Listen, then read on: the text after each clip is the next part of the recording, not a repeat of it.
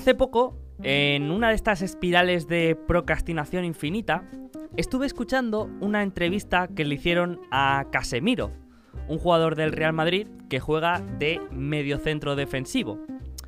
Y me di cuenta de que hasta en una página de fútbol se puede aprender de finanzas y de negocios.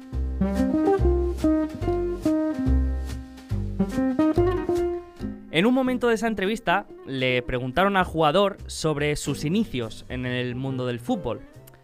Ahí Casemiro explicó una anécdota de la que creo que se pueden extraer muchas lecciones.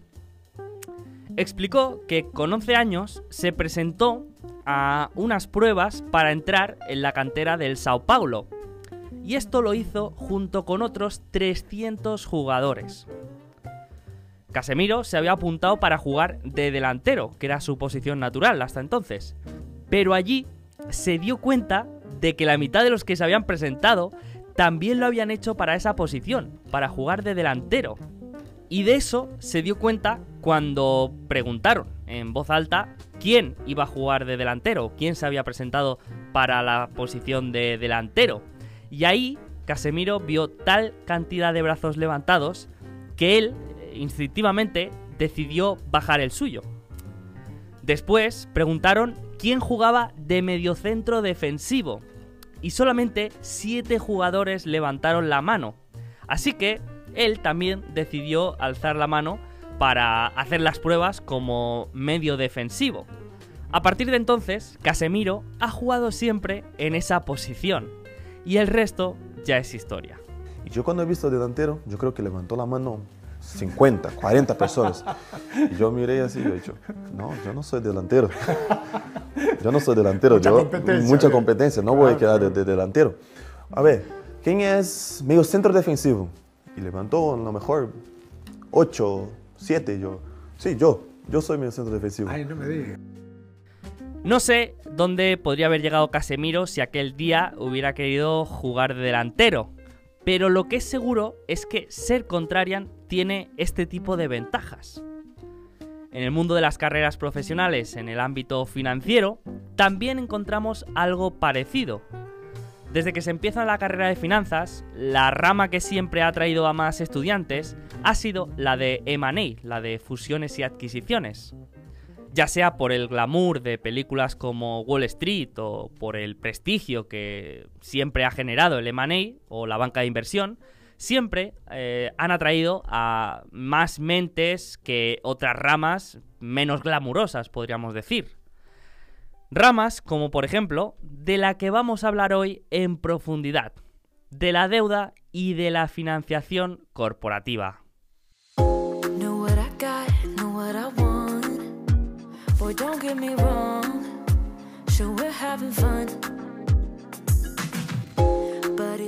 Y para hablar de esto cuento con la ayuda de dos auténticos profesionales de las finanzas y dos expertos en esta temática de deuda y crédito, como son Pedro Garrido y Dani Tello.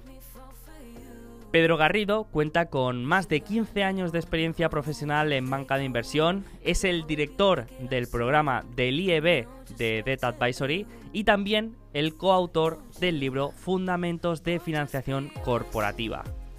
Dani Tello es un ya conocido amigo del podcast, lo hemos tenido en otras ocasiones, y es el director de inversiones del fondo Azagala Capital, aparte también de formar parte del claustro del programa del IEB de Debt Advisory.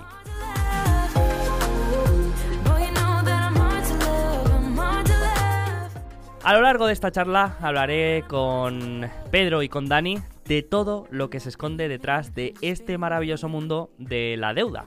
Y hablaremos de aquellos conceptos del crédito y de la financiación que todo inversor debería conocer a la hora de analizar empresas.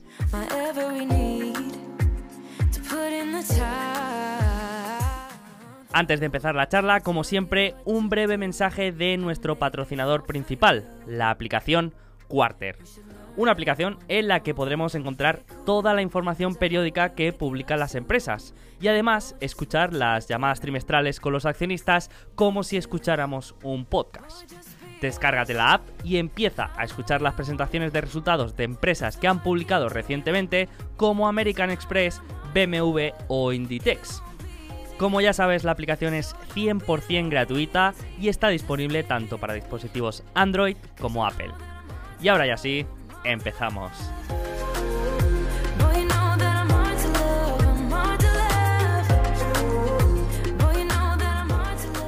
Muy buenas, Pedro, ¿cómo estás? Bienvenido al podcast, muchas gracias por estar aquí, ¿cómo va? Muy buenas, Sergio. ¿Qué tal estás? Encantado ¿eh? de estar con vosotros.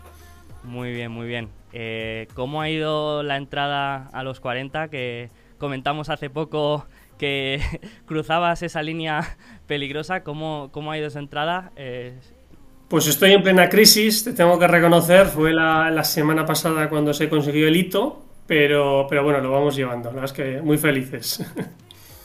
bueno, yo estoy en, en una situación similar porque estoy a punto de cruzar la de los 30. Eh, estoy a, a pocos meses y también estoy ahí, mm, eh, bueno, con el factor psicológico persiguiéndome. Eh, pero bueno, mm, te veo bien, te veo bien. Eh, Dani, muy, muy buenas de nuevo. ¿Cómo estás? ¿Cómo va todo? Muy bien, pues encantado otra vez de estar aquí contigo, Sergio, y con tus oyentes de Alfa Positivo. Un saludo. Ahora mismo estaba viendo eh, nuestro primer, nuestra primera charla y fue justo hace dos años en, en plena explosión del, del COVID, me acuerdo. Eh, bueno, y justamente ahora le echa un vistazo antes, me acuerdo que, estábamos todos bastante preocupados por la situación, las caídas en general, y me acuerdo que la charla fue muy, muy buena porque estábamos todos bastante mm, exaltados, ¿no? Cuando hay volatilidad en el mercado, pues todos, quieras que no, pues estamos más eh, hiperactivos de lo habitual. Y Dani llegó con la calma, aquí todo va a salir adelante, todo normal, yo sigo con mi proceso como hasta ahora, mm, stay the flow. Y, no, no, y me acuerdo que, me gustó bastante. Y ahora nos encontramos en una situación parecida, ¿no? Eh, no sé si ahora sigues eh, con la misma actitud, eh, si ahora ves algo diferente o exactamente lo mismo. ¿Cómo has vivido estas semanas?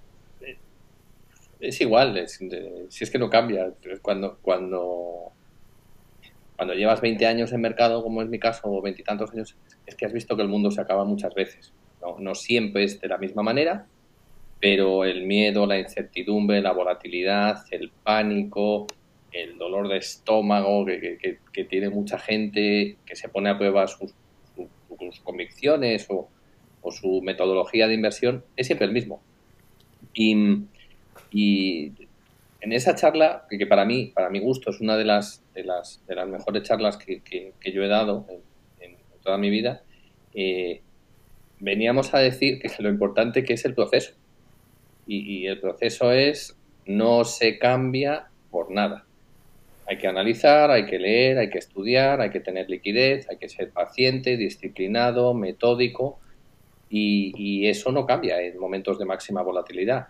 Quizás si me apuras, pues el proceso se usa más en momentos como esto porque, porque tienes mayor eh, posibilidad de encontrar buenos activos a precios eh, muy bajos y esto se ha podido comprobar en las últimas semanas. Entonces, ningún cambio, seguimos igual. Genial, genial. Eh, pues yo creo que, también ha sido una de las charlas que, más ha gustado de- del podcast y sí que es verdad que, que el proceso mm, debería ser igual siempre en cualquier escenario macroeconómico, pero mm, yo tengo la sensación de que cuando hay caídas y cuando se empieza a oler la siguiente recesión o cuando mm, eh, pues hay un poco de, miedo en los mercados, la gente, el inversor, empieza a poner más el foco en una parte muy importante de la empresa, que es la deuda.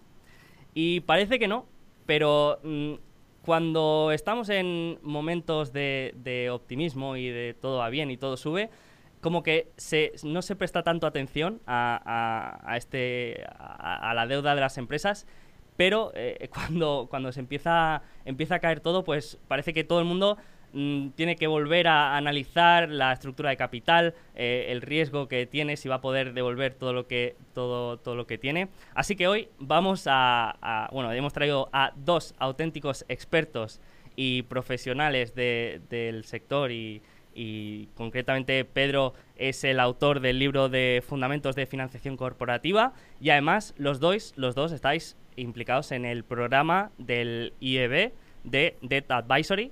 Así que, mm, Pedro, empiezo por ti, a ver si nos puedes explicar un poco en qué consiste este programa. Pues este programa, Sergio, em, lo que buscamos es profundizar en todos los aspectos de la deuda, ¿no?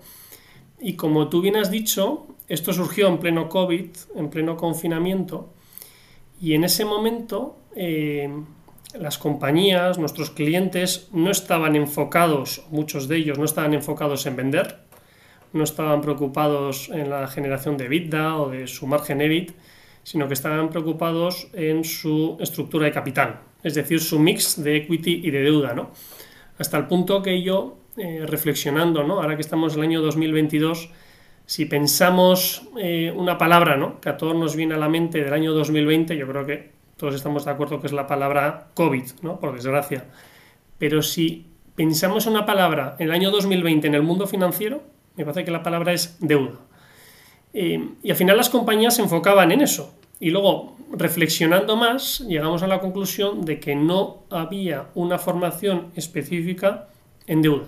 En todas las alternativas de deuda, tanto deuda bancaria como mercado de capitales, ¿no?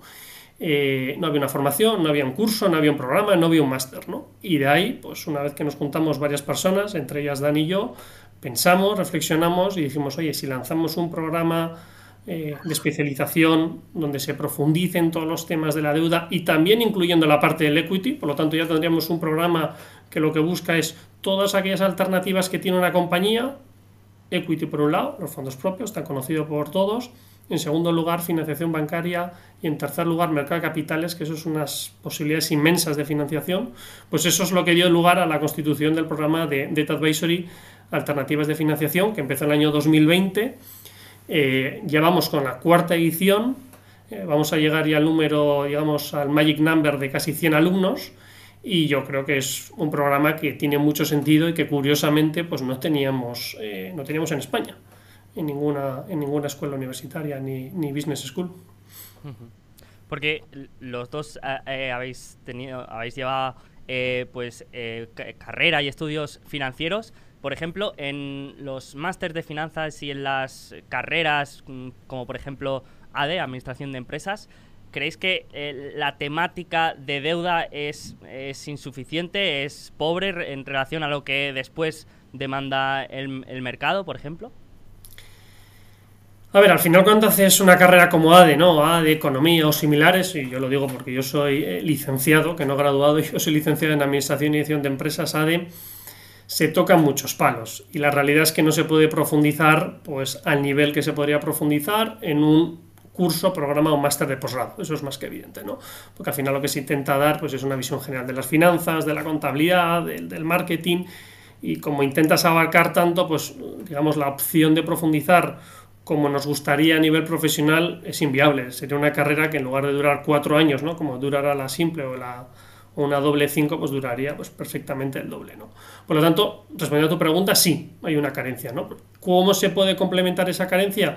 Con programas de posgrado, pero no solo en cuanto a deuda, como bien has dicho Sergio, sino en cuanto a banca de inversión. O sea, si hablamos de todos los productos de banca de inversión, ya me pongo a hablar de M&A, salidas a bolsa, eh, advisory, mercado de capitales, financiación bancaria y project finance, la realidad es que no se profundiza.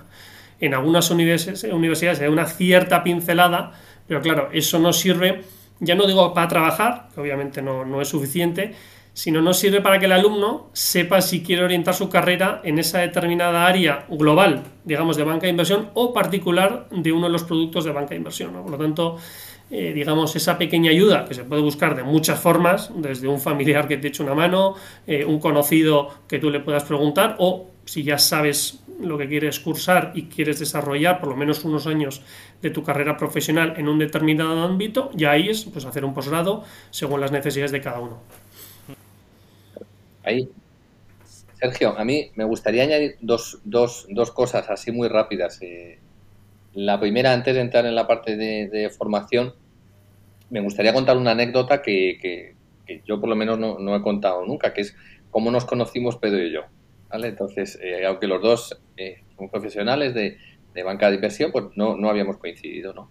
Y, y, yo recuerdo que hice, hice, un, hice un webinar, una charla de bonos convertibles en, en Rankia y, y, me escribió Pedro a través de, de LinkedIn que, que se había desvelado y, pero me escribió a las 2 de la mañana o a la 1, no, me acuerdo.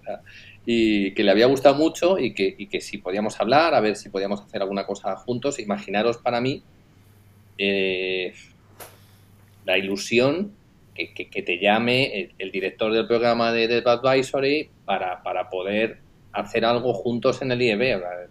Yo sentí, sentí en ese momento que, me había tocado la lotería, porque es una de las es uno de, mis sueños dar clase en el IEB y, poder eh, dar clase en esa institución junto a profesionales como Pedro. ¿no? Entonces, para mí, que sé que tiene mucha gente joven que, te escucha, para mí esa es una enseñanza muy importante para la gente que empieza en esto. Es decir, hoy en día, ser generoso y hacer cosas sin esperar recibir nada a cambio en favor de los demás, tiene un feedback y tiene un payoff muy importante. Porque Pedro y yo no nos conocíamos de nada. Eh, yo hice la clase de, bonos convertibles porque me lo pidió Rankia, porque no había una charla de bonos convertibles en, España y, tuve la suerte que Pedro se desveló, la vio y, le gustó y desde entonces pues tenemos una relación profesional y personal magnífica. Entonces, esa es eh, una enseñanza que yo le quiero transmitir a, tus oyentes, a los más jóvenes, que sean generosos sin esperar recibir nada a cambio. Y luego, en, yo creo que hay un déficit formativo muy importante en, en las carreras en cuanto a la parte práctica, es decir, porque en todas las carreras te hablan de deuda, te hablan de una curva de tipos, te hablan de sensibilidad, etcétera, ¿no? Pero es que eso a la gente se le hace bola porque, porque no lo entiende.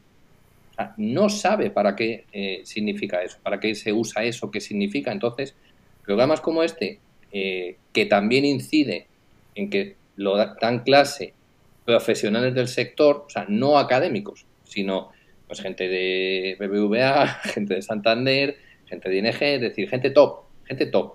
Entonces, eso hace que la parte práctica, es decir, sepas, por ejemplo, si yo mañana fuera mi clase de bonos convertibles, pues yo aprovecharía la actualidad de Rusia para contarles lo que está saliendo hoy en día en, las noticias de, de, mercado de capitales, es decir, qué está pasando con los bonos convertibles que tienen una cláusula de convertibilidad obligatoria cuando el mercado de la bolsa está cerrado y el subyacente no puede cotizar. ¿Vale? O, qué pasa si se paga en rublos, es decir, eso es lo que a la gente yo creo que le interesa y eso te lo da la parte práctica de, cursos como este que en la facultad pues, pues no se ven. Solo era eso. Qué bueno, qué bueno.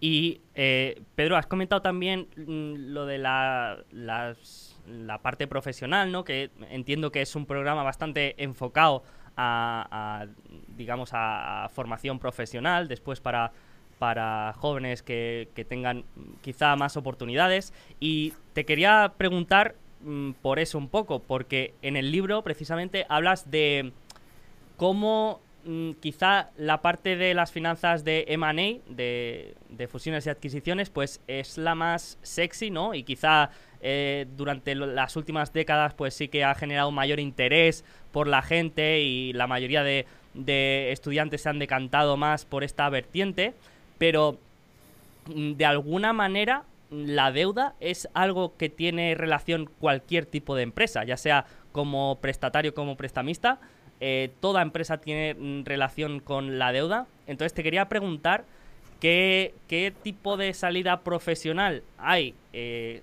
siendo de alguna manera de advisor o, no sé cómo llamarlo, si experto en deuda y si crees que tiene más salidas, por ejemplo, eh, en España esta, esta vertiente. Pues muy buena pregunta, Sergio. De hecho, fíjate un poco retomando lo que tú has dicho, ¿no? Es verdad que el M&A tiene cierto glamour. Yo mis primeros cinco años profesionales, al, terminar la universidad, estuve trabajando en M&A y luego ya me pasa al mundo de la deuda pero no va a haber nunca M&A sin deuda. ¿no? Por lo tanto, hay un ligazón directo, correlación máxima, ¿no? Eso es más, más que evidente, ¿no? respondiendo a tu pregunta, que en España hemos pasado por un proceso evolutivo en cuanto a la banca de inversión. ¿no? Eh, es verdad que el M&A eh, es un área muy recomendable para los primeros años profesionales o para iniciarlo, al menos en los primeros años profesionales y terminarlo cuando uno considere, mm, a los 25 años, a los 5 o a los 6 meses, como depende de cada persona. Pero em, también es verdad que el M&A, digamos, se ha profesionalizado en España a partir del año 2002 al 2006, llegando a su máximo pico en el año 2007, donde España fue el país europeo con mayor número de operaciones de money. Por dos razones. Uno, porque España no estaba profesionalizado en cuanto a money, esa es la realidad. Y en segunda razón es porque el tejido industrial, pues poco a poco se iban consolidando, ¿no? Por lo tanto, esos dos factores hizo que consiguiéramos un gran pico. Luego es verdad que llegó la crisis de la subprime, que fue distinto en España, ¿no? Llegamos nos llegó en un estadio más tardío que en Estados Unidos. ¿no? Pero ¿qué ha pasado en el mundo de la deuda? Que digamos, como el tejido industrial español pues sigue siendo muy atomizado, dentro de la deuda prácticamente la única alternativa que era, o que existía, o que existe, digamos, era la financiación bancaria. ¿vale? Antes decíamos bancas y cajas, ahora prácticamente bancos. ¿no? Pero ¿qué estamos viendo desde hace ya cuatro o cinco años? Pues que la profesionalización o digamos el grado de sofisticación de la deuda está digamos pasando de un estado de, niñez a un estado de, adulto ¿no? y eso lo vimos en el momento 2012 año 2012 a 2014 cuando los bancos ahí pues sufrieron mucho la digamos la liquidez financiera por parte de los bancos era limitada y eso abrió las puertas de los mercados de capitales. ¿no? Y en aquel momento, seguro que muchos os acordaréis, muchos financieros, muchos profesionales como nosotros de banca de inversión, nos empezamos a preocupar y por no decir aprender lo que era la prima de riesgo, el diferencial del bono español con respecto al bono alemán, era algo que antes pues, se tenía ahí, pero poco más, hasta el punto de que muchos diarios económicos se ponía ese diferencial y se sigue poniendo, ¿no? Nos empezamos a preocupar por los ratings externos de las agencias de rating, Standard Poor's, Moody's y Fitch. Antes tú veías un, informe anual, una presentación de resultados y venía un slide en la parte inferior a la derecha. El objetivo de la compañía es mantener un rating de triple B o A- y punto. Pero a partir de ese momento, en el año 2012 al 2014, eso nos empezó a preocupar porque era vital. Caía el soberano, empezó a caer el rating de, las compañías. ¿Por qué mi rating cae yo compañía? No, porque el soberano cae ya, pero porque el soberano caiga, ¿tiene que caer el mío? Sí, yo, pero si mi compañía está muy internacionalizada, tu rating cae. Y ese tipo de cuestiones surgió, ¿no? Hasta el punto de que se hagan equipos de Debt Advisory. Entre el año 2012 al 2014 se acaban equipos de Debt Advisory en todas las bancas eh, nacionales españolas, en las Big Four, etcétera, etcétera, ¿no? Y luego hemos vivido otro momento también de crecimiento hace 3, 4 años con los fondos de deuda, ¿no? El shadow banking, el direct lending, todo eso, digamos, hace un paquete, hace, eh, eh, digamos, una maquinaria que objetivamente hablando, si hablamos de ofertas de trabajo y hablamos de, digamos, de la oferta laboral que tenemos en banca de inversión en España, pues el mundo de la deuda, objetivamente hablando, mueve más recursos, mueve más profesionales, abarcando todos los, digamos, todos los elementos de la deuda, que como pueden ser otras áreas muy glamurosas, muy interesantes, pues como puede ser M&A, ¿no?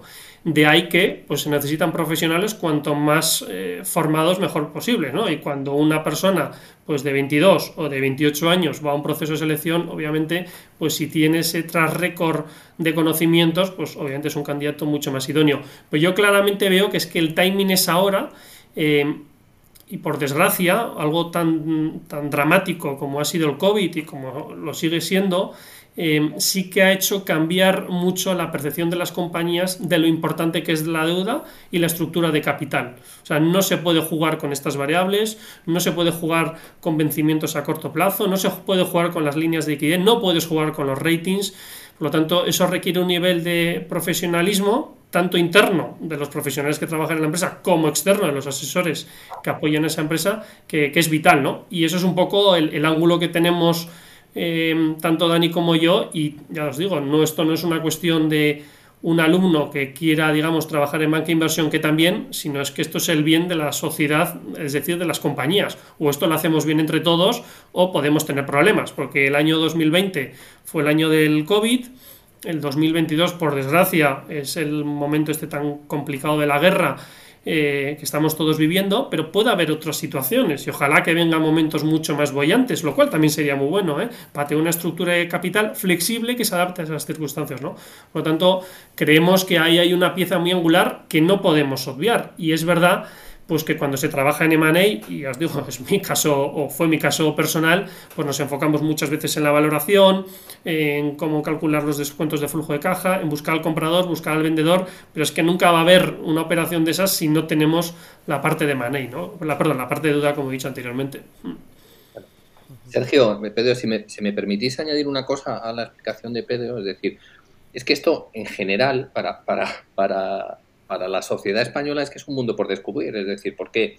Porque desde fuera se percibe que el M&A es mucho más glamuroso, como habéis dicho los dos. Todo el mundo quiere participar en la operación entre Más Móvil y Vodafone, pero es que en esa operación es que es una operación, una. En cambio, los bancos y las casas de inversión, ¿qué quieren? Quieren fees, sea, no quieren riesgo, quieren fees. Y algo tan sencillo como una línea de crédito que casi todas las empresas eh, que tienen un determinado tamaño necesitan y suelen renovar cada año, cada dos años, te genera unos ingresos recurrentes. Eso por un, por un, por un lado. Y luego, una reflexión. Eh, creo que tenemos en España una comunidad inversora fantástica. Fantástica. Pues en, la parte de gestión de tesorería, en la parte de conocimiento de, productos de deuda, queda mucho por, por, por potenciar a nivel amateur y a nivel profesional. Yo no he escuchado a nadie estas semanas hablar de la oportunidad que se ha generado en los bonos Additional Tier 1 de Caixa. Uno de ellos tiene la call ahora en julio de este año y se fue cuando empezaron a explotar los, los diferenciales por debajo de par, cuando ya tiene la financiación. O sea, lo va a amortizar sí o sí. Por lo que si tú calculas lo que te falta de pago de cupón más la compra por debajo de par, estás hablando que en unos meses te vas a llevar un 3, un 4, un 5%. En un mundo de tipos negativos en la parte más corta de la curva. Y, y si ese additional tier 1 no se colea, es necesario conocer el diferencial que te va a pagar, que hubiera sido cerca del 7%.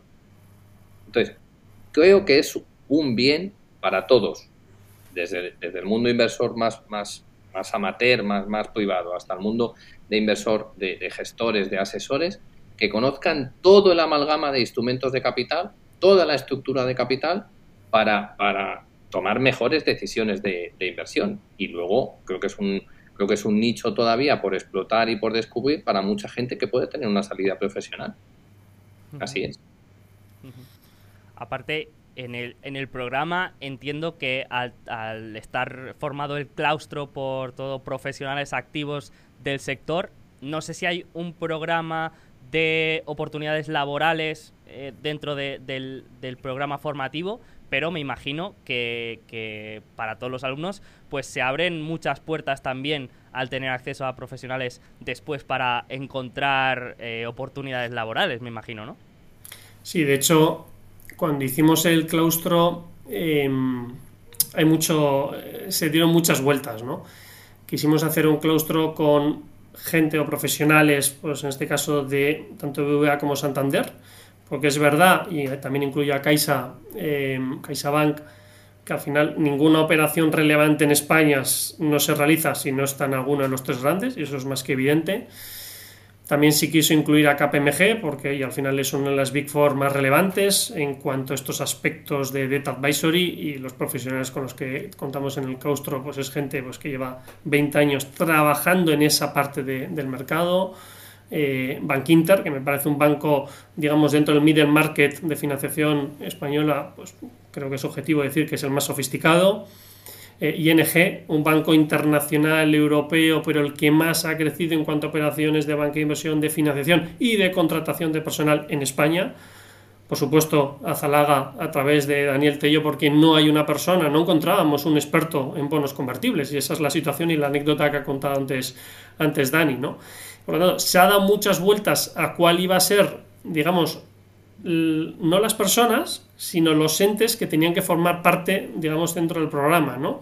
Y luego, una vez que conocíamos, oye, estas son, digamos, las, firmas que deben formar parte, luego ya buscamos a la persona con las características que nosotros exigimos para que sean los, digamos, los profesores profesionales, porque como ha dicho Daniel, aquí ninguno somos docente, eh, aquí somos todos profesionales, eh, llevamos 15, 20 años trabajando en nuestra parte, en nuestro nicho dentro de la banca de inversión y bueno, pues a modo eh, de ocio y un poco para compartir las experiencias acumuladas, pues se ha organizado este, este programa, ¿no? Pero bueno, esa es la única finalidad, esa es la, esa es la realidad y objetivamente hablando el impacto está siendo muy relevante, porque de no existir, a mí lo que me sorprende, eh, ahora hablando en confianza, es que esto no estuviese antes en el mercado.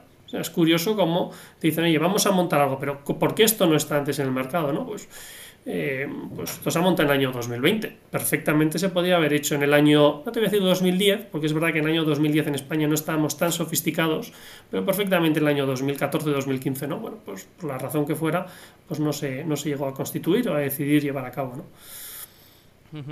Pues, pues lo recomiendo mucho porque eh, yo, mira, yo había tenido, como te he comentado, bastante relación con la deuda porque he trabajado en, en private equity y en real estate pero después de, leer el libro, que, sí que es verdad que no está no es del todo 100% lo que hay en el, programa, pero sí que es verdad que, me ha despertado ese interés por, por, este, por este área, ¿no? Entonces, mm, recomiendo a todo el mundo, eh, si más no, que le eche un ojo, eh, que mire el, el programa. Eh, eh, si no me equivoco, hay módulos de mercados de capital de deuda, de rating, de debt advisory, de financiación bancaria, de financiación de adquisiciones y de mercados de capitales de equity. Así que mm, recomiendo a todo el mundo que le eche un ojo. Yo mm, me lo voy a pensar seriamente eh, el apuntarme. aparte, está a un precio mm, que yo considero muy asequible. Eh, es mi, mi opinión. Pero además, para aquellos que pues eh, se lo estén pensando, estáis ofreciendo una beca para, una persona, para participar en el programa, ¿verdad? Pues sí, es que esto lo, pensamos Pedro y yo en un viaje. Estaba yo, estaba yo de viaje, eh, que lo cuente sino, que si no Pedro, es que fue, fue muy chulo. Es decir, yo estaba, estaba de viaje y pum, me vino, me vino a la cabeza. Fue tu idea, Dani, hay que reconocer lo que fue tu idea. Bueno, pero yo tenía, o sea, yo, yo quería hacer algo y siempre quiero hacer cosas, es decir, eh, quiero, quiero, quiero acercar el mundo de la deuda y del crédito a, la gente. Ya saben mi obsesión porque la gente aprenda de esto y sean inversores más, más completos, ¿no? Y, entonces yo le llamé a Pedro y dije, Pedro, eh, Azagala es una entidad modesta, pero, pero nos gustaría hacer esto. Y tengo que contarle a la gente la verdad, es decir, es que a partir de ese momento, ah, Pedro se volvió luego con la idea, toda la ayuda, toda la colaboración, tanto por parte de Pedro como, como de Lieve, por parte de, Victoria Vascones, es que han sido todo facilidades. Y, la idea siempre ha sido ofrecer una beca al año. Este año, si, si todo va bien, vamos a ofrecer dos becas, una por cada, por cada curso. Hay un curso en abril y otro en octubre. Y, esa es la idea. La idea es dar a conocer el mundo de la deuda, el mundo del crédito a, la persona que realmente consideremos que, lo va a aprovechar. El año pasado pues eh, pensamos en, hacer una tesis de inversión y, bueno, pues yo levanté la mano y dije, voy a, hacer una, voy a pedir una tesis de inversión en bonos. Digo, pues no va a presentar nadie, ¿no? Entonces dije, bueno, venga, todo lo que no sea acciones, bonos, convertibles, warrants, y, tuve la suerte que, que, aparecieron siete tesis, ¿no? Y, pues, ganó, ganó, ganó una persona y, se hizo así. Y este año, eh, dándole una vuelta, dijimos, vamos a intentar democratizar todavía más eh, la adjudicación de la beca, es decir, para que, que no, tengas, no tengas que tener unos conocimientos salvajes, eh, como tuvo la persona que ganó, sino que hay que tener unos conocimientos de base porque es un programa especializado y, aunque nos gustaría mandar a determinadas personas por, por pasión, por voluntad, por interés, necesitas una base para poder aprovechar. Y, pues hasta el día de hoy creo que han llegado como unas 40 solicitudes. Yo ya he pues seleccionado, creo que son 6 o 7, candidatos. Y una vez que se preseleccione, bueno, pues hablaré con, con Pedro, le, pasaré los que yo creo que, que, pueden encajar mejor y pueden aprovechar mejor en, su, en su vida profesional eh, la beca y, y decidiremos al final quién es el ganador, pero esa, esa es la idea. No sé si tú quieres añadir algo, Pedro. No, muy en línea. Al final lo que, lo que tú decías, ¿no? Yo creo que el mundo de la deuda es un mundo eh, muy interesante. Es un must para todos. El, que quiera trabajar en M&A, el que no, el que quiera trabajar en deuda. Por lo tanto, bueno, yo creo que este tipo de, de oportunidades son interesantes, pero bueno, buscamos un candidato muy idóneo, porque el perfil, o sea, no estamos hablando de un curso, no estamos hablando de un máster genérico, es un programa de especialización. O sea, aquí cada sesión eh, se termina cansado de pensar. O sea, muchas veces, muchas sesiones lo que hacemos es pensar. Esta compañía tiene un problema, lo tenemos que resolver ya, entre todos. Por lo tanto, pues se busca gente muy comprometida, ese horario executive para los tanto estudiantes como profesionales, que son la mayor parte. Eh, por lo tanto, sí que se quiere y sí que buscamos que la persona becada pues esté con el cuchillo en la boca y con unas ganas tremendas de aprender, que en definitiva es el perfil de banca de inversión. Tampoco es que estemos descubriendo la pólvora, ¿no? Pero sí que se busca eso. O sea, no sirve con ir a clase y tomar notas, ¿no? Porque lo que hacemos es pues pensar. Se da el contenido y hay que buscar soluciones, porque por eso nos pagan en la vida profesional. Si fuese un trabajo, digamos, mecánico o rutinario, pues, eh, pues eso no sería, digamos, bueno, no sería banca de inversión, ¿no? Al final lo que, lo que buscamos es pues, formar a profesionales, como está siendo el caso, que se presentan a un proceso, pues sea de un departamento de data advisory, de reestructuraciones, de préstamos indicados, de mercado de capitales, tanto de deuda como de equity, un fondo de deuda y que responde absolutamente a todas las preguntas técnicas, ¿vale? Y, eso pues es un poquito el, objetivo que, estamos buscando y bueno, yo creo que después de, de, las tres sesiones o las tres ediciones y la cuarta que vamos a comenzar ahora en abril, pues creo que, se está consiguiendo el, objetivo inicial que nos planteamos en, en, marzo de 2020, cuando empezamos a hablar de este tema.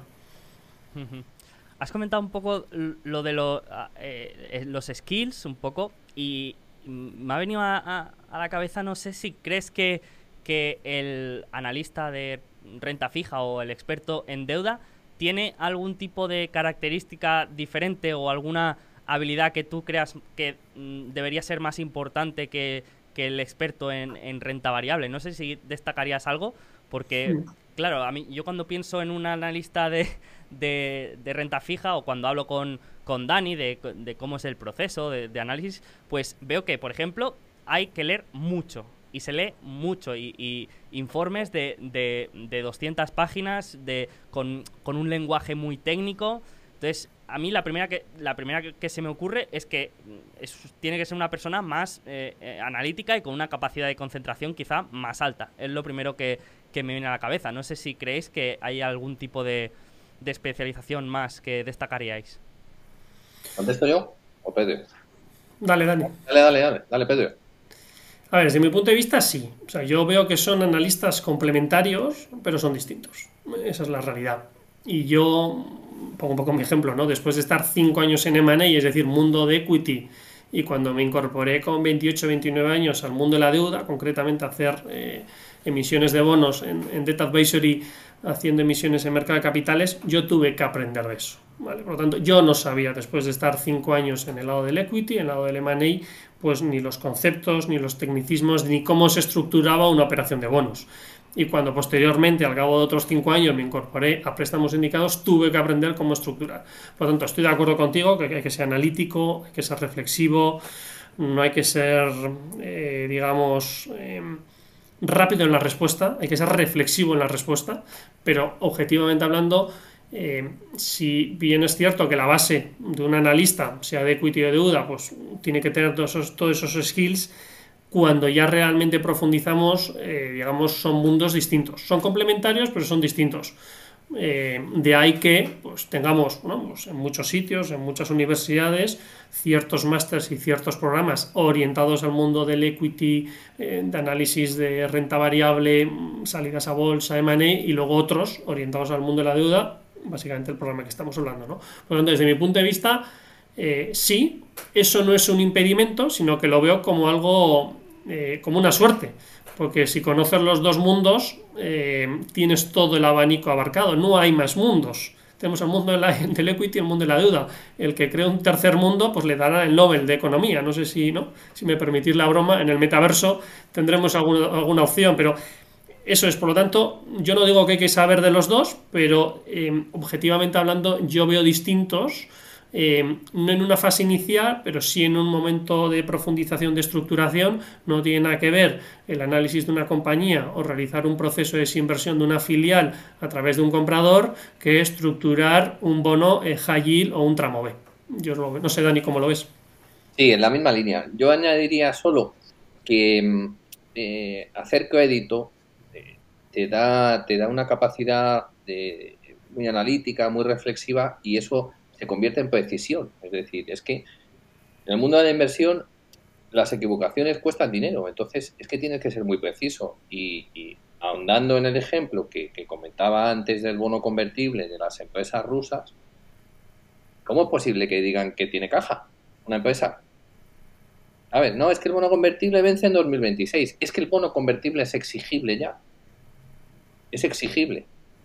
Entonces, ya no tiene caja, hasta tal punto que no tiene para pagar el bono convertible. Entonces, yo añadiría eso, es decir, para el mundo de la inversión, a mí me encantaría ver analistas de renta variable haciendo el curso, porque creo que les complementaría mucho y además verían posiciones muy comunes, es decir, se verían muy identificados, por ejemplo, con una de las clases de Pedro, donde a la hora de analizar la viabilidad de conceder o estudiar una operación, cómo analiza el flujo de tesorería. Es lo que hacemos muchas veces los inversores para ver, oye, la empresa gana tanto y vale, sí, pero y después de pagar todo, ¿cuánto se queda en la empresa y yo decido si doy dividendo, si recompro acciones o incremento, hago M&A o lo que sea? ¿Vale? Pues es que hay, hay muchas cosas que, que, que, que son muy similares y tienen muchas similitudes. Entonces, a mí me gustaría ver de Venture Capital haciendo el curso, porque aunque hoy sean pequeños, mañana, mañana tendrán que sentarse con un pool de bancos a decidir qué van a hacer o cómo estructuran. Me gustaría ver eh, gestores o analistas de gestoras españolas que solo hacen renta variable, porque es que les complementaría muchísimo sus análisis a la hora de, de invertir en una compañía y conocer mejor la estructura de capital. No puede ser que muchas veces, oh, es que ha tenido que hacer una ampliación de capital. Pues es que, es que era de cajón que la tenía que hacer. Es que era de cajón, por covenant, por estructura, por lo que sea. Entonces, creo que el curso abre un mundo de posibilidades para el mundo de la inversión en España gigante, gigante. Genial, genial. Pues eh, ahora que comentas también que, que, bueno, que todo, todo este conocimiento al final es complementario para eh, el inversor privado que invierte en renta variable, pues eh, mm, había pensado comentar algunas ideas del, libro de, Fundamentos de Financiación Corporativa y, algunas, algunos conceptos también de deuda que mm, son un must, que tienen que estar en, los 10 mandamientos de- del inversor de cualquier tipo. Así que, si queréis, eh, empezamos comentando algunos de estos conceptos. Antes, antes de, de nada, quería preguntarte también, Pedro, ¿de dónde salió la idea del libro? No sé si fue una situación similar como la del, la del programa, porque tampoco hay muchos libros especializados en, en- análisis de, financiación corporativa. Pues el libro surgió, la idea del libro surgió antes, eh, bastante antes incluso que leer el programa. Y sí que me gustaría decir que al final es un libro coescrito eh, con dos profesores también del programa, eh, en este caso Federico Power y Marcos de Andrés, profesionales también de, las finanzas corporativas, de mercado capitales y de préstamos indicados. Y entre los tres, pues tuvimos un poco esa sensación de decir, oye, a nuestros juniors, a nuestros analistas, ¿qué les podemos dar? Pues para que se lean en Navidades o cuando se incorporen en septiembre, ¿no? Y es verdad que no teníamos su manual, teníamos manuales internos, cada uno en nuestra casa, en nuestro banco o entidad donde trabajemos, y ahí surgió un poco la idea. Había, digamos, grandes documentos en, en lengua inglesa eh, que son, pues eso, ¿no? lo que hemos dicho antes, manuales de 500, 600 hojas, pero no teníamos un documento no voy a decir fino, pero de fácil de lectura, que profundice mucho, que esté basado en la experiencia, en operaciones que se han visto, porque tampoco tiene nada que ver, digamos, las estructuras que se ven en Reino Unido, en Estados Unidos, que en España. Cada país tiene sus peculiaridades hasta el punto de que España es un país poco sofisticado. Por eso está muy enfocado en deuda bancaria. Eh, por poner un ejemplo muy rápido, de cada 100 euros, eh, digamos, que se mueven en España, 70 es a través de deuda bancaria y 30 mercado de capitales. En Europa es 50-50, en Estados Unidos es a la inversa.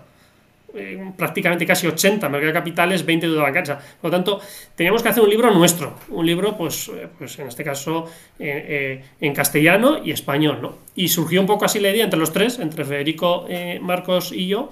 Y luego, digamos, después de la consecuencia, pues fue la, el tema del programa. ¿no? Y entre medias, pues bueno, tuvimos la suerte que que sí que me haría ilusión comentarlo, pues de contar con la colaboración de Daniela Calle, que bueno, pues ha realizado el prólogo del libro, eh, nos ha guiado mucho de por dónde tenía que ir el libro, eh, las temáticas que se tenían que tratar, eh, lo importante y la seriedad y, ¿no? y, que no se puede bromear con aspectos eh, tan vitales ¿no? como pueden ser pues, lo que hemos hablado, la estructura de capital a deuda, porque en definitiva si eso no se hace bien, pues digamos la viabilidad de una compañía pues, puede peligrar en el corto plazo, es que ni siquiera en el medio. ¿no?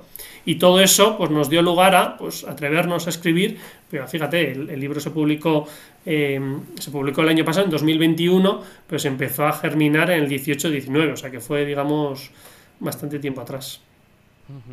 Bueno, pues que sepáis que la mitad de ventas de, del libro son culpa de Dani.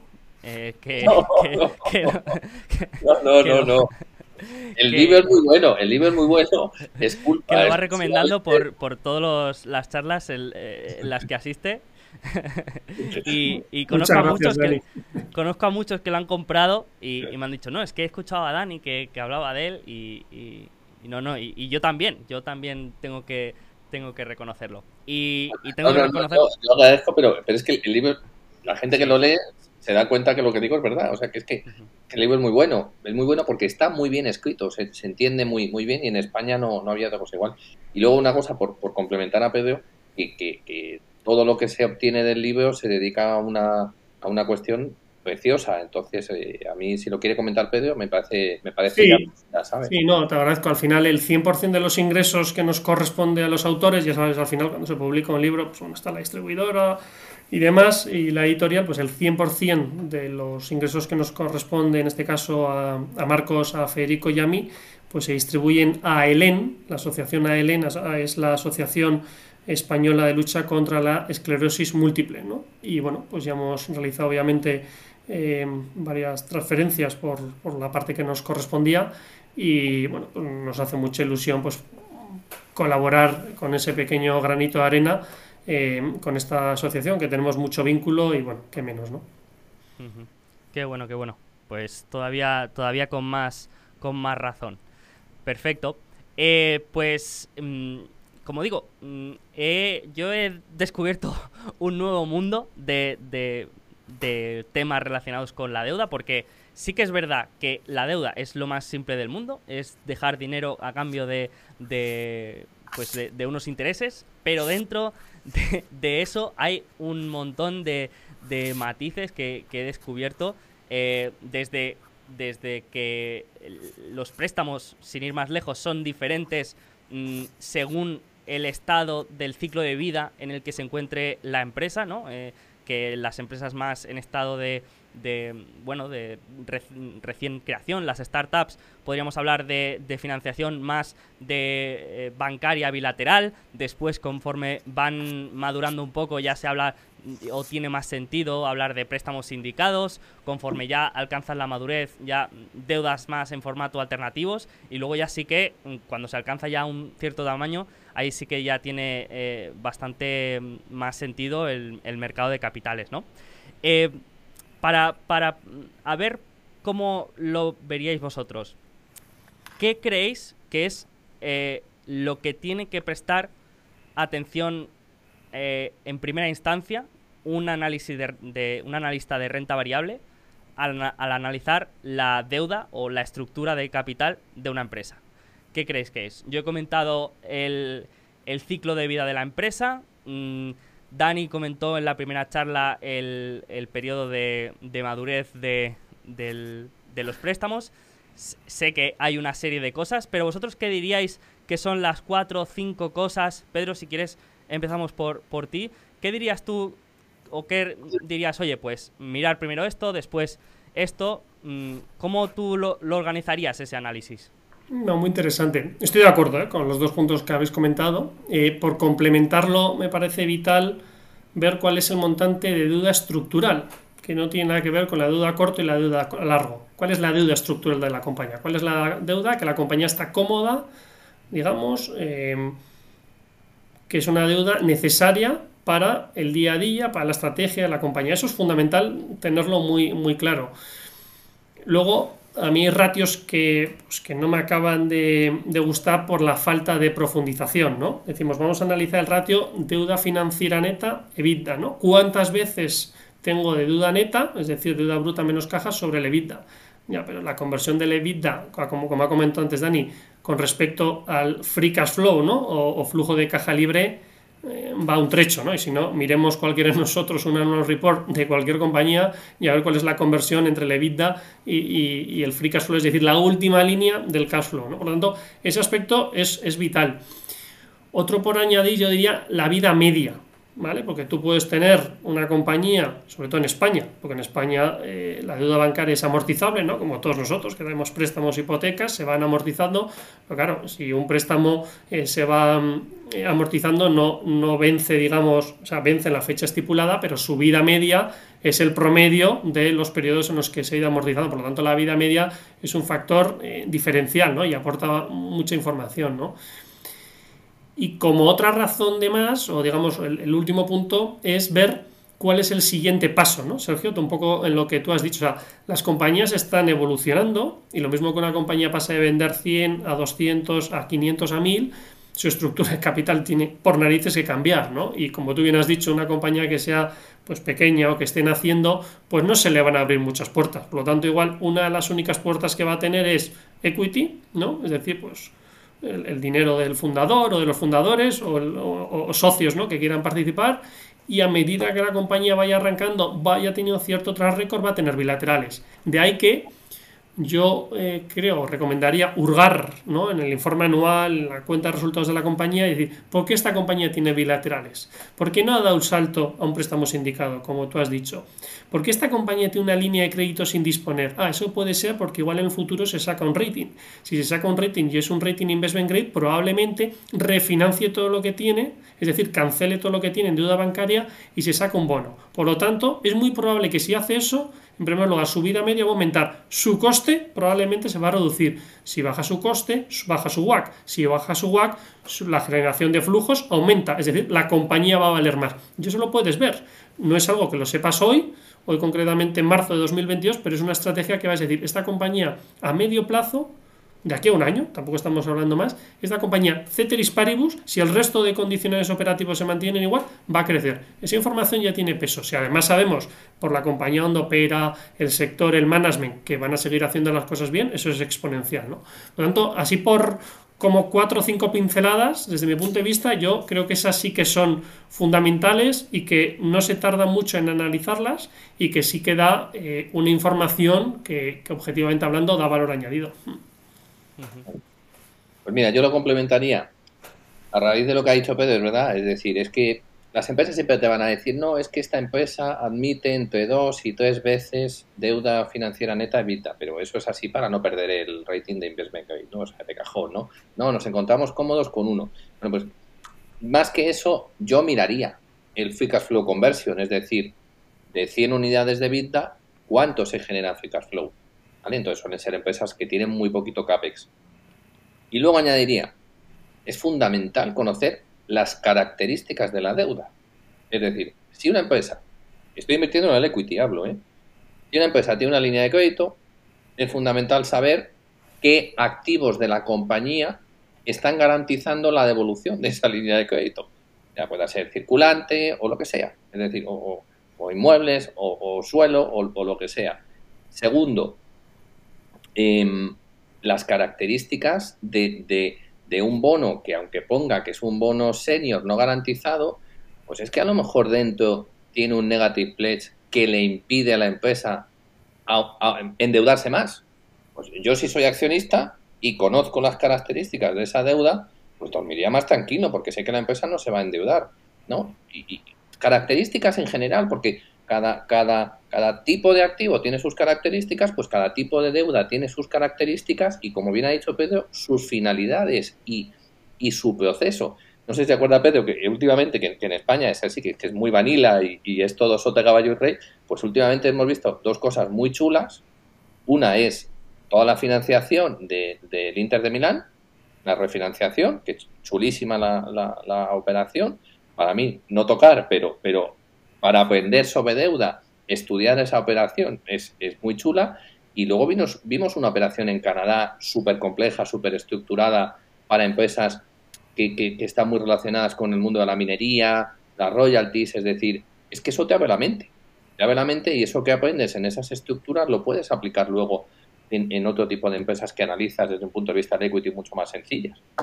Entonces, hay que leer, hay que, porque que en España se lee poco. Y, y cuando digo que hay que leer, hay que leerse toda la documentación hasta el final y comprender lo que significa, porque leer por leer, si no me estoy enterando de lo que estoy leyendo, no sirve para nada.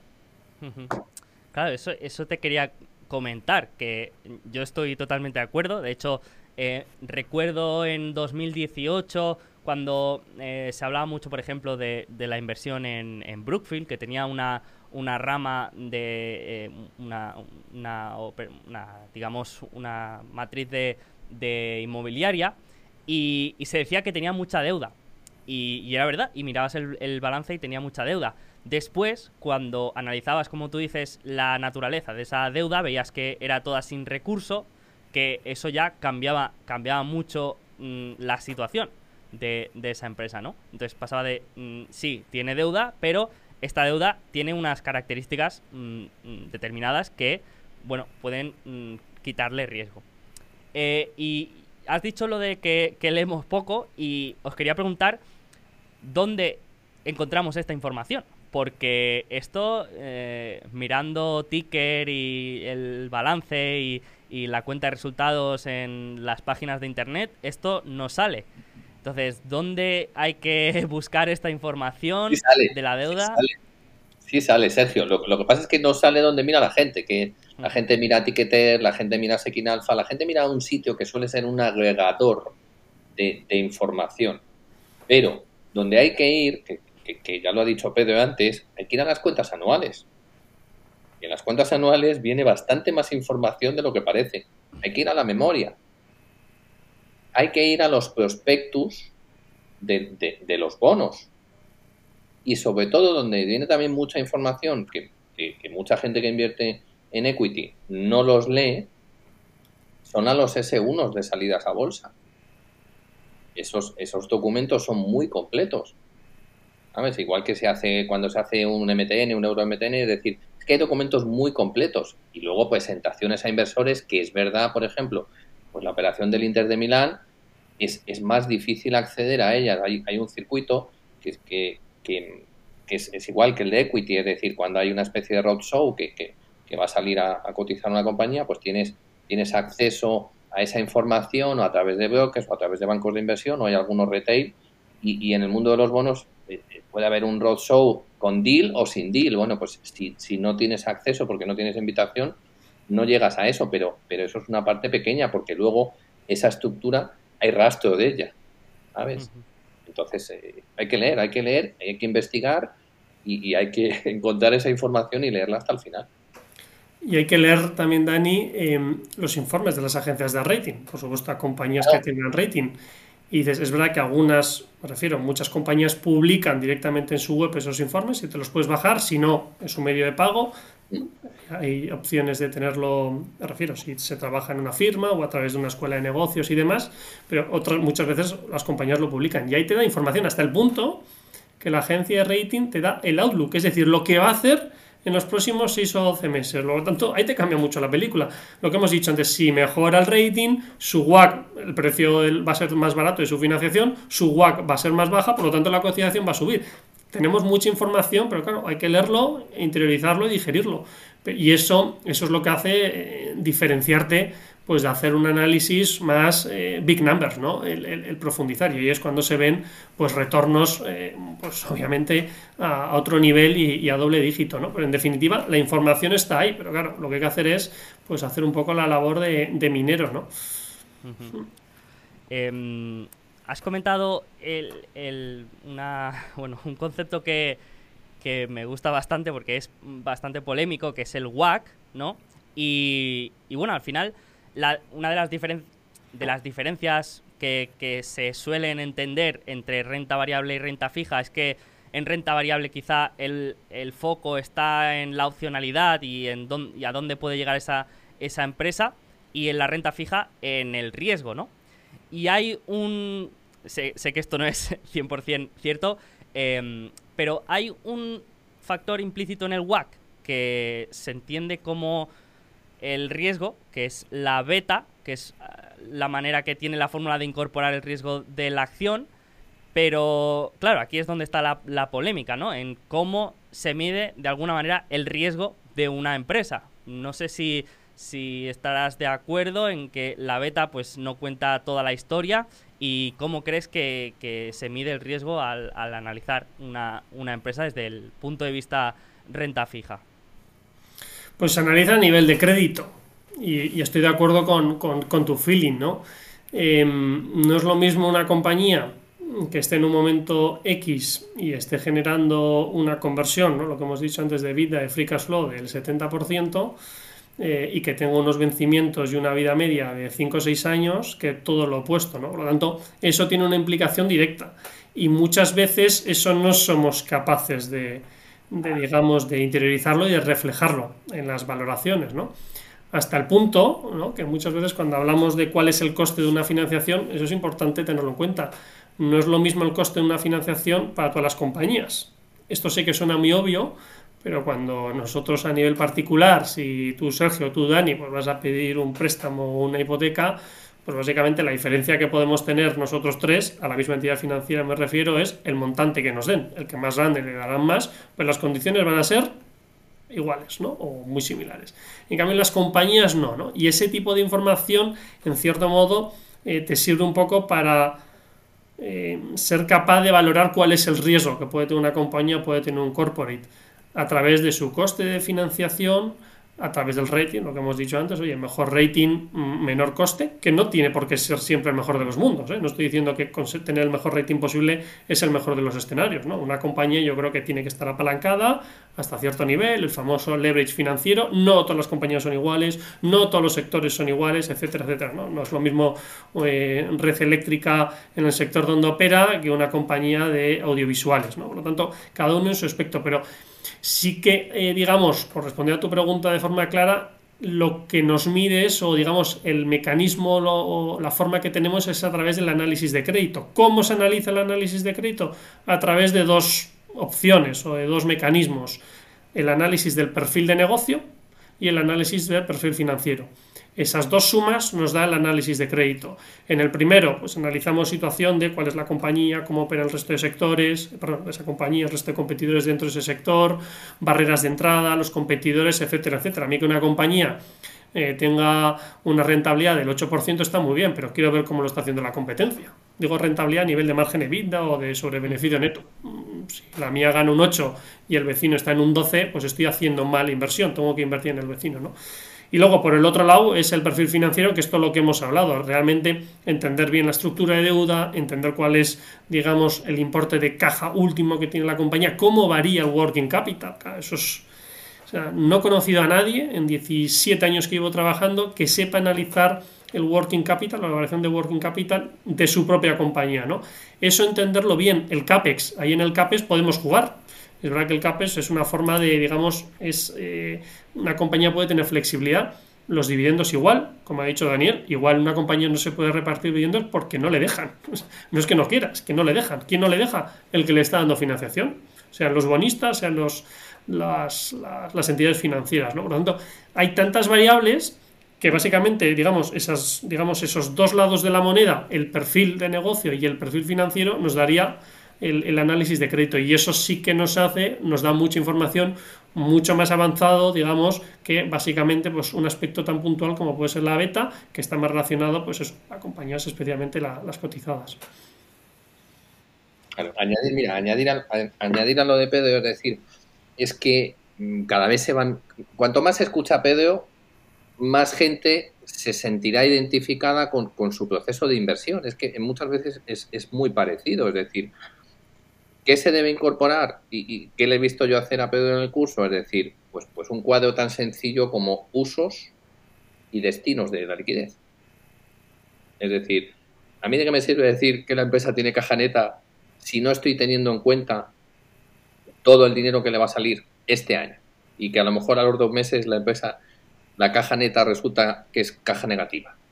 Pues eso es fundamental. Y luego, dentro del análisis de crédito, pues siempre hay una cosa artesana que es el ajuste, que también se lo escuché eh, a Pedro en una de sus clases y yo me sentía muy identificado. Es decir, a la hora de proyectar el, working capital, es decir, eh, es muy importante saber cuánto dinero, cuánta caja va a generar la empresa para saber si tiene capacidad de repago.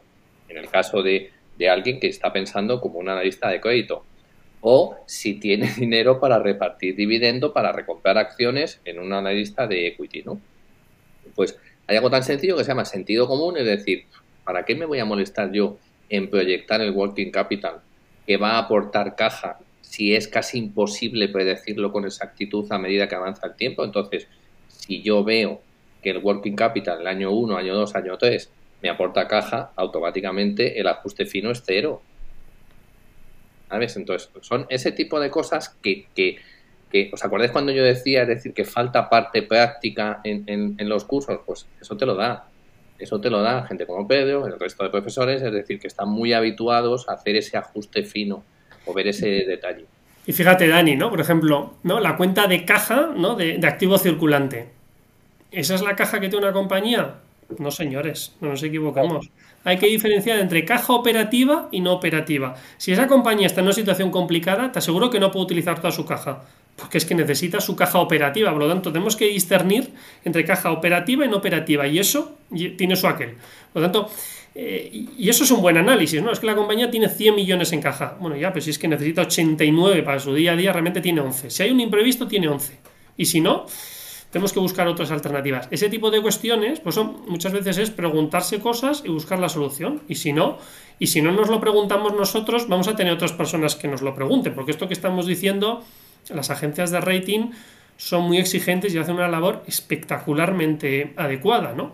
Hasta el punto de que exigen, sobre todo a las grandes compañías, directamente el IBEX 35, billions, billions eh, de- de euros que tienen que tener en líneas de crédito sin disponer a largo plazo por si acaso ocurriese algo, ¿no? Y ese tipo de información pues eh, aporta mucho valor. ¿Por qué esta compañía necesita esto? Pues un poco lo que ha comentado Dani, porque igual el ratio eh, sources sobre users, fuentes sobre usos, pues no llega al nivel, que el, el- magic number es 1,2. Y ese tipo de cuestiones, si no lo sabes, pues estás yendo un poco dando tumbos, ¿no? Y si tienes esa información, ya lo comprendes y dices, oye, es que esta compañía tiene capacidad eh, digamos, para llevar a cabo procesos de reparto de dividendos, procesos de CAPES, etcétera, etcétera. Si no, es que no lo va a poder. Que igual lo puede este año puntual 2022 porque tal, sí, pero el resto de años no. Y esa información ya la tienes previamente, pero claro, hay que conocerlo. Ahí, al hilo de eso, eh, yo recuerdo que en la charla de, 2000 de de 2020 eh, con Sergio, una de las empresas de las que hablamos fue Amadeus. Sí, sí, sí. Alguien se debería preguntar por qué Amadeus en estos dos años terroríficos no ha perdido el grado de inversión. ¿Por qué? Tiene más deuda. Tiene un negocio dañado. Ha perdido un mogollón de dinero. ¿Por qué? Por esto que está comentando. Es decir, esa estructura de pólizas de crédito, la ampliación de capital, el convertible, al final te sujetan, te sujetan las métricas de la compañía. Y las agencias de rating no son idiotas. Una cosa es un momento puntual y otra cosa es un daño grave y sostenido a su modelo de negocio. ¿Sabes? Entonces, Yo, yo no tengo acceso a, a los informes de las agencias de rating, porque, porque son de pago, ¿no? Pues la mayoría, ¿no? Pero, pero el que tenga acceso y no los lea, pues, pues mal, muy mal, muy mal. No, a, a mí me ha sorprendido, por ejemplo, en, en el libro, que cuando habláis del, del análisis crediticio, pues se comenta el análisis de las ventajas competitivas, el análisis de la competencia, el análisis del equipo directivo, ¿no? Y, y parece que no, pero mm, es lo que has comentado, ¿no? Que, que, que al final que mm, el proceso también tiene partes que es muy parecida al de, al de renta variable. Y ahora estabais comentando el tema de las agencias de rating, y en el libro preci- precisamente también comentáis un poco esta desconfianza ¿no? que hay, sobre todo por, por quizá por lo que pasó eh, justo antes de la, de la burbuja de, de las entidades financieras, que eh, si, no, si no recuerdo mal, pues habían valorado a Lehman Brothers con una calificación de A justo días antes de, de la quiebra, ¿no? Y, y, bueno, pues otros eventos también eh, que parecen incongruencias. Entonces, quería preguntarte un poco mm, por, esta visión acerca de las agencias de rating, si es algo que podemos fiarnos con los ojos cerrados, es algo que puede ser complementario, ¿cómo, cómo lo veis vosotros? Em, yo he tenido la oportunidad de trabajar eh, cinco años eh, con las agencias de rating directamente cuando estábamos haciendo emisiones de capital. Y mi feeling es que los profesionales y en definitiva las agencias son excelentes, excelentes. Eh, estamos todos de acuerdo que ha habido momentos puntuales, es muy simbólico el caso de Lehman, que estaba pues, con un rating eh, a menos si no recuerdo mal y seis días antes de la quiebra pues ya llegó a la D de default, ¿no? Pero bueno, tampoco eso tiene por qué ser, sin ser un experto del caso de Lehman, porque no llevo yo bancos americanos, eh, cuál fue el flujo de información entre el banco y la agencia y entre la agencia y el banco, lo cual no puedo hablar porque no lo sé. Pero objetivamente hablando, tanto a nivel de soberanos como de corporates, de empresas como de financieros, eh, las metodologías que tienen son muy eh, espectaculares y muy profundas. Eh, a nosotros en el, en, el, en el, programa dedicamos mucho tiempo a entenderlas. Luego cada uno de nosotros podemos tener nuestra opinión, si estamos de acuerdo con algunos criterios que tienen o no estamos de acuerdo. ¿no? Yo recuerdo ¿no? el famoso ajuste que hacen las agencias de rating desde hace décadas por los arrendamientos operativos, es decir, por los alquileres que tienen las empresas, pues podemos acordar, saber nombres pues como puede tener eh, pues Inditex, como puede tener H&M o otras compañías parecidas, ese arrendamiento operativo a nivel contable siempre ha sido un gasto que va por la cuenta de resultados y ya está.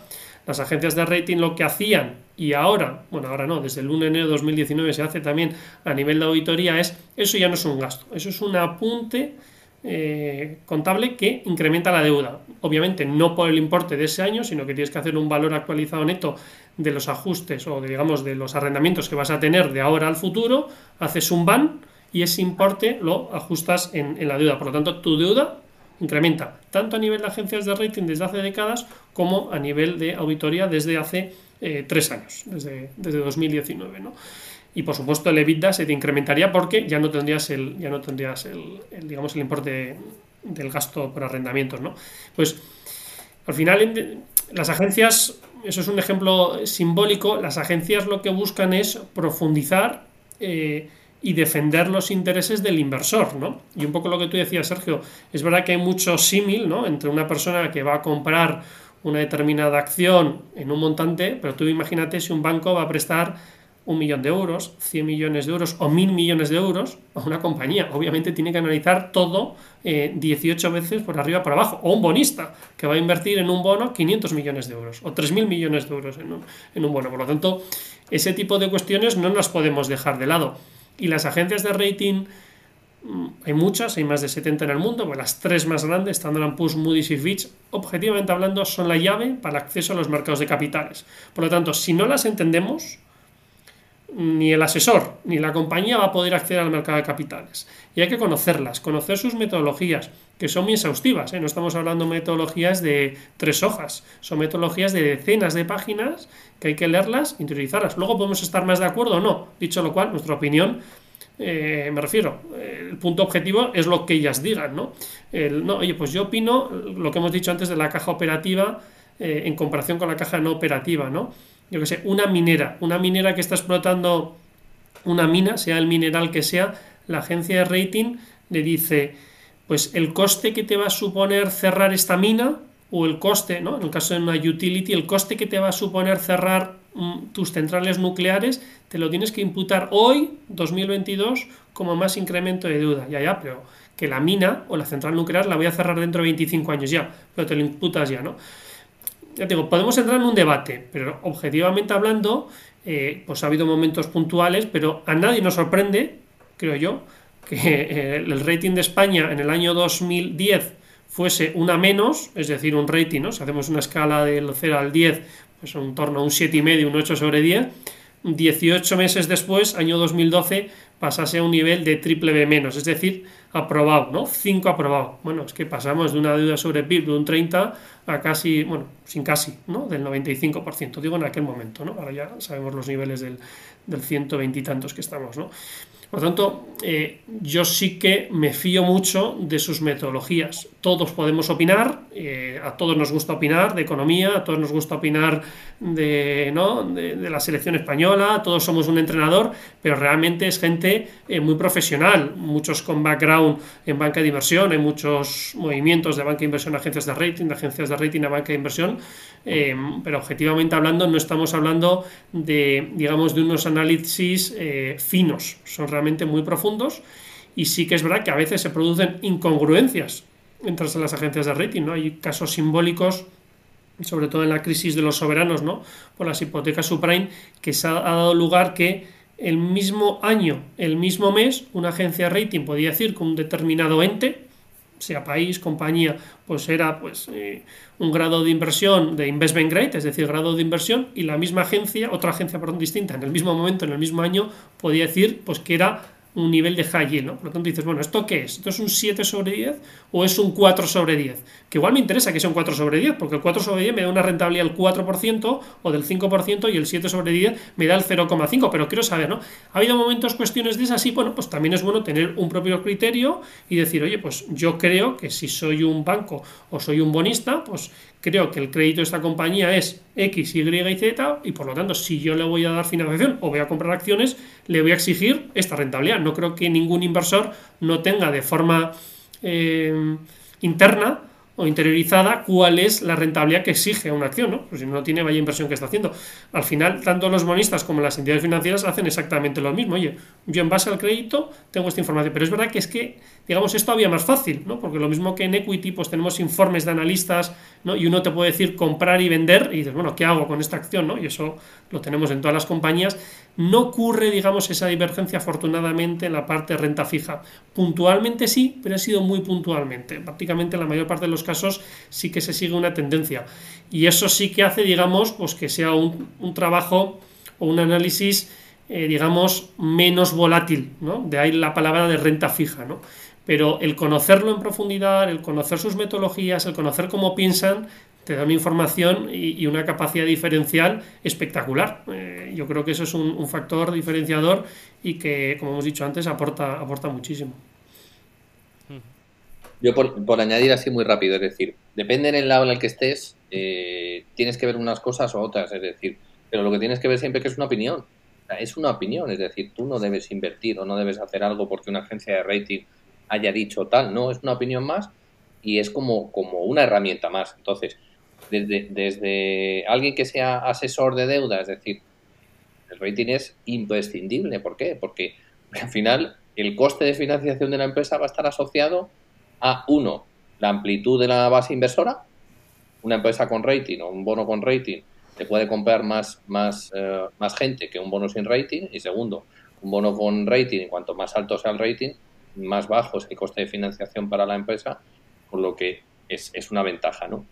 Y luego, desde el punto de vista del asesor de inversiones, es una manera de sacar ventaja, como yo cuento en la clase de bonos convertibles, porque la mayoría de los bonos convertibles no tienen rating.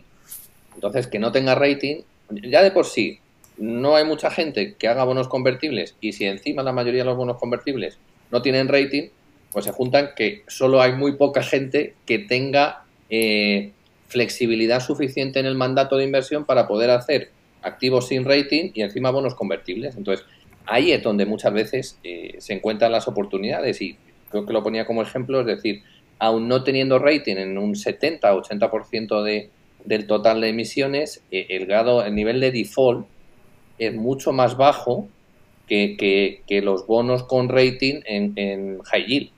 ¿Sabes? Entonces, yo creo que al final es una opinión y como tal, es una herramienta más y ya está. Y yo coincido con Pedro que la metodología es muy fuerte. Qué bueno, qué bueno.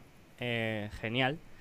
Pues yo creo que mm, nos hemos quedado con muchísimos detalles y muchísimas perlas que, que el que lo haya escuchado y haya ido cogiendo eso, pues yo creo que nos vamos a llevar mucho para casa. Pero antes de, cerrar, quería comentar una cosa que en cuanto la he leído, digo, esto lo tengo que sacar porque me ha parecido eh, fabuloso. Y es que Pedro eh, ha participado en una de las primeras operaciones de financiación a nivel mundial bajo la tecnología blockchain.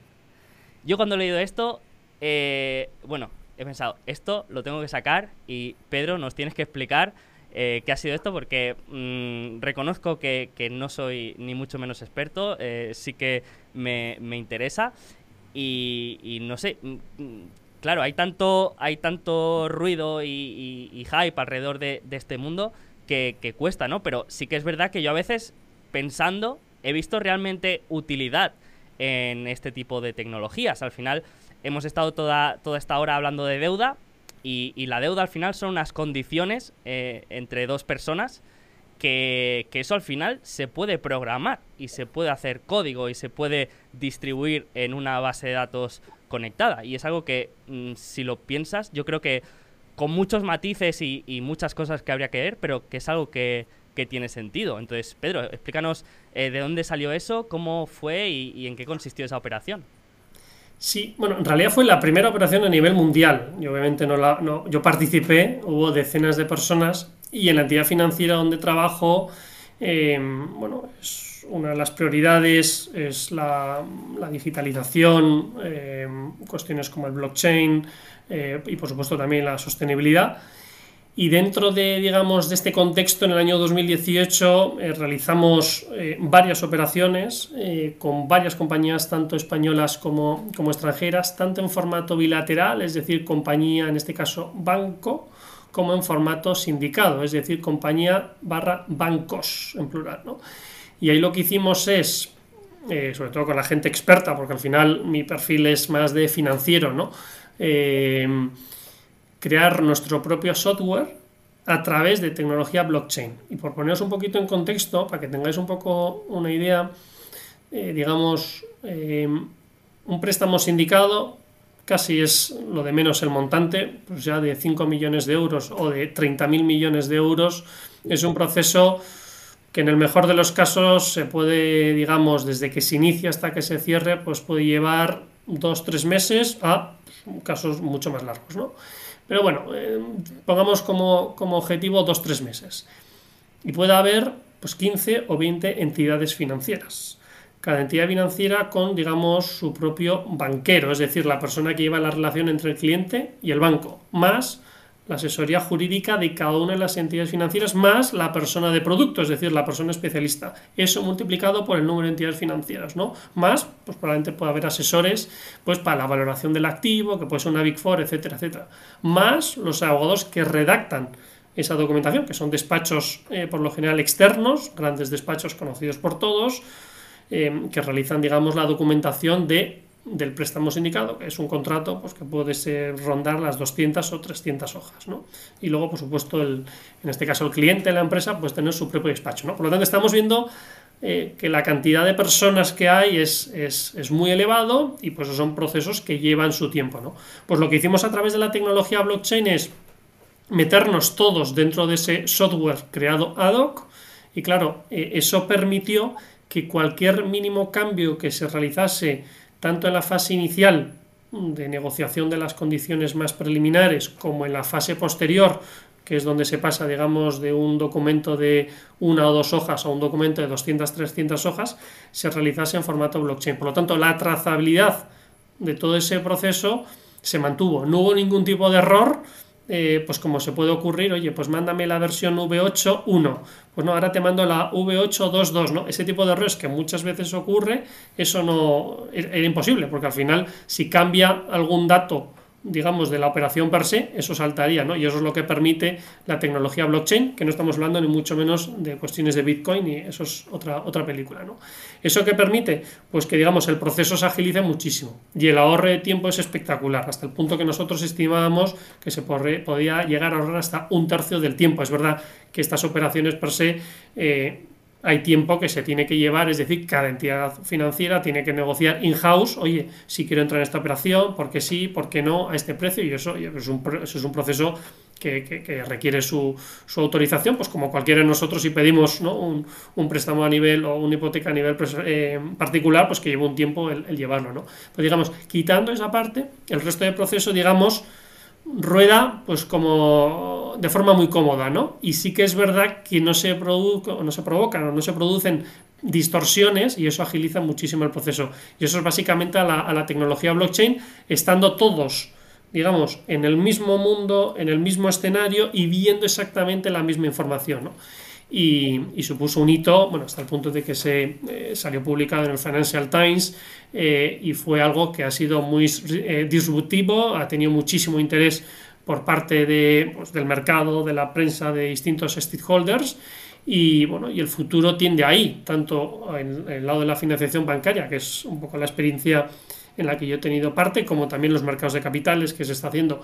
Eso tiende ahí. Veremos cuál es la rapidez, es verdad que la tecnología se tiene que adaptar, tenemos que estar todas las entidades financieras, todos los inversores preparados, eh, digamos, a adentrarnos a ese, digamos, a, ese, esa siguiente fase. Y claro, ahora lo que se requiere es que todos los entes, tanto los bonistas como los bancos y, los clientes per se, nos adaptemos a ese nuevo mundo, ¿no? Pero es verdad que las ventajas son todas y no hay absolutamente ninguna desventaja, porque es que como tú mantienes la trazabilidad en todo momento, es que sabes perfectamente en qué estadio se encuentra la operación y eso da una seguridad jurídica, eh, un ahorro de tiempos pues muy, muy material, ¿no? Y obviamente eh, esto es algo que ha llegado para quedarse, no solo en el ámbito financiero que también, sino en muchísimos ámbitos. Muchas hoteleras están utilizando tecnología blockchain directamente para gestionar sus propias habitaciones, compañías de, fabricación de automóviles, o sea, hay mucho, hay mucho trasfondo, ¿no? Y, me parece que es un mundo eh, apasionante y, hay que estar preparados porque eso sí que, digamos, va, va a mejorar la eficiencia de, muchos aspectos y en el aspecto financiero no tengo ninguna duda. Genial, genial. ¿Y, se ha seguido utilizando después de aquella operación y está más integrado ahora en, en los procesos? ¿Lo, ves se, sigue, se sigue evolucionando. Es verdad que, digamos, esa prueba piloto de 2018 funciona espectacularmente bien, con, tanto con los clientes como con el resto de medios, pero hay que seguir eh, perfeccionando ese piloto para que sea, digamos, un producto estándar para todo el mundo. Eso es un poco el, punto principal. Esto me recuerda, pues eso, pues cuando eh, empezamos ¿no? con Internet hace 30 años en España, ¿no? Pues digamos, son procesos que requieren de su tiempo. Eh, en primer lugar tecnológico y en segundo lugar de aprendizaje, ¿no? pero sí, sí, yo soy convencido de que será eh, no sé si una práctica habitual, pero sí que es una alternativa a tener muy en cuenta en distintos ámbitos financieros, sin ninguna duda. Qué bueno, qué bueno. Pues no, no conocía esta aplicación concreta, la había escuchado, había escuchado hablar sobre todo en el ámbito de real estate, a la hora de, ahorrar ciertos procesos notariales y administrativos y que, bueno, que, que tenían bastante, bastante sentido. Pero no, no, me ha gustado también conocer tu, experiencia con, este tipo de tecnología. Así que, eh, lo dicho, eh, me ha encantado. Creo que nos podemos llevar muchísimos detalles y muchísimas cosas que, podemos aplicar. Creo que al final el objetivo de, tanto esta charla como el programa que, hacéis, como eh, el libro, mm, es, por supuesto, para el que quiera especializarse en este tema, pero como siempre dice Dani, al final para, para ser pues eh, inversores y profesionales más completos y que, y que al final todo tiene su, su conexión y, y, el saber no, no, ocupa lugar y, al final siempre eh, pues eh, se, acaba dando esta, este conocimiento complementario que, que, es muy bueno. Así que, lo dicho, muchísimas gracias Pedro, espero que te haya gustado. Y, Dani, lo mismo a ti, muchísimas gracias por acompañarnos una vez más, siempre un placer. Y, y nada, a todos los, los que nos hayan escuchado, pues eh, os dejaré todos los enlaces, tanto del programa como del libro en las notas del programa. Os recomiendo a todos echarle un vistazo al programa. A los que estéis interesados que participéis en la beca, que este año no hay que, no hay que preparar ninguna tesis, que eso es un gran cambio. Eh, Y cambia que están a mucho. tiempo, Sergio, que están a tiempo, que Claro. eh, el- hasta el día 25 de marzo. Claro, eh, es que el programa empieza en abril ya. Hmm, El 18. Pues eh, bueno, pues eh, todavía hay tiempo, pero eh, hay, que, hay que darse prisa, no hay que dejarlo. Así que nada, lo dicho, muchísimas gracias por vuestro tiempo, por compartir vuestro conocimiento. Espero que más adelante podamos hacer otra charla, que me ha encantado. Y, y nada, un gusto conoceros y, y estar con vosotros. Igualmente, Sergio, ha sido un placer. Gracias por todo, Dani. Cuidaros, amigos. Hasta luego.